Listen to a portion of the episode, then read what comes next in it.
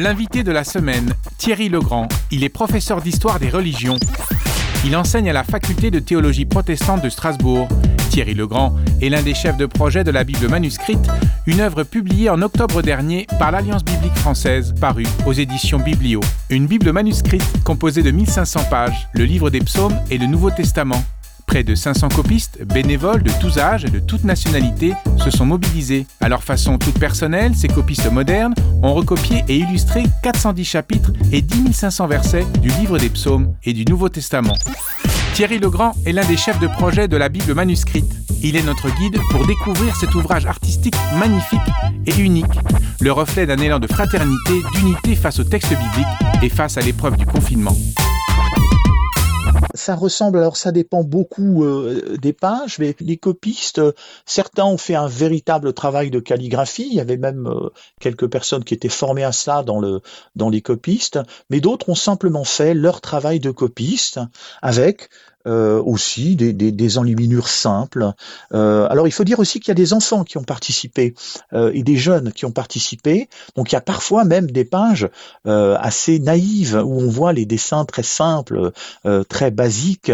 On n'est pas là dans la performance artistique, on est là dans une illustration euh, euh, simple et parfois naïve. Ça dépend vraiment des, euh, des, travaux, des, pages.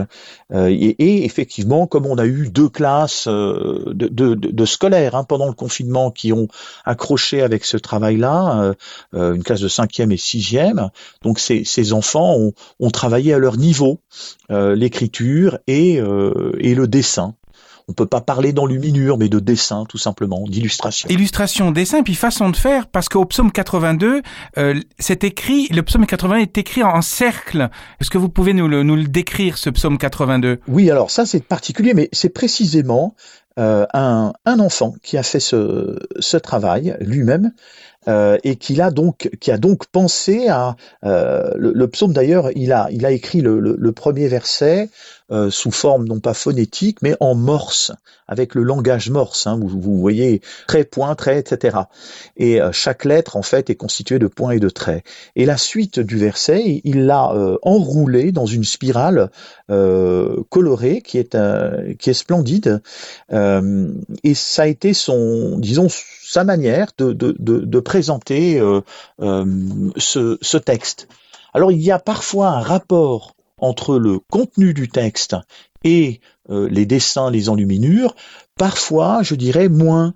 Parfois, simplement, les copistes ont, je dirais, dessiné ce qu'ils avaient envie de dessiner. Ce qui m'a frappé, moi, beaucoup tout de suite quand on a reçu les premières copies, c'est l'aspect très positif euh, de, ce travail, c'est-à-dire que les, gens avec des fleurs, avec des plantes, avec de la musique, avec des instruments, euh, on sentait pendant le, confinement et la fin du confinement, le premier confinement, que ceux qui avaient travaillé dans ce, euh, pour ce projet voulaient faire ressortir quelque chose de fort et, et, et de vraiment positif. Et ça, je d'ailleurs, moi j'ai été touché, euh, ému même en, en regardant ces, ces, textes, en me disant mais voilà, c'est un travail d'une beauté incroyable. En plus du texte et de son contenu, on a euh, une œuvre belle. Et, et ça, c'était c'était inattendu. On ne savait pas, on ne savait pas ce qu'allaient faire les gens, et, et ils l'ont fait. Belle et moderne. Au psaume 55, on voit un ordinateur portable avec sa souris. Effectivement, donc euh, cette personne donc euh, a vraiment fait un, un, un superbe travail. Hein. L'écriture est aussi très très belle, et elle a essayé d'insérer le, un contenu qui est un contenu assez classique euh, de psaume, hein, qui commence par Mon Dieu, entends ma prière, réponds-moi, et, et, et, on voit donc un personnage dans la marge qui tend les mains vers le ciel, euh, une colombe en dessous, etc. Elle a essayé de, de resituer une partie euh, du contenu du texte, ou de l'illustrer plutôt, par quelques dessins placés dans les, dans les encadrements des, des pages.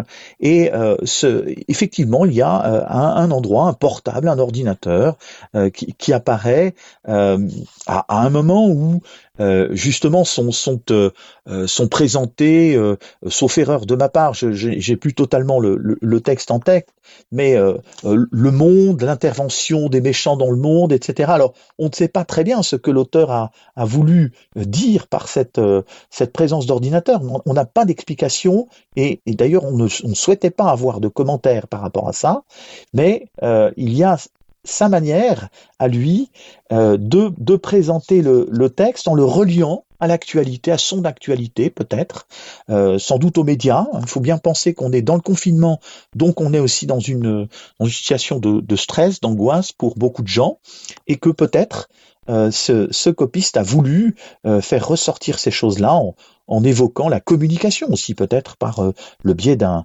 ordinateur. Mais celui-là particulièrement est d'une est, d'une originalité remarquable. Hein. ça c'est très clair, ce psaume.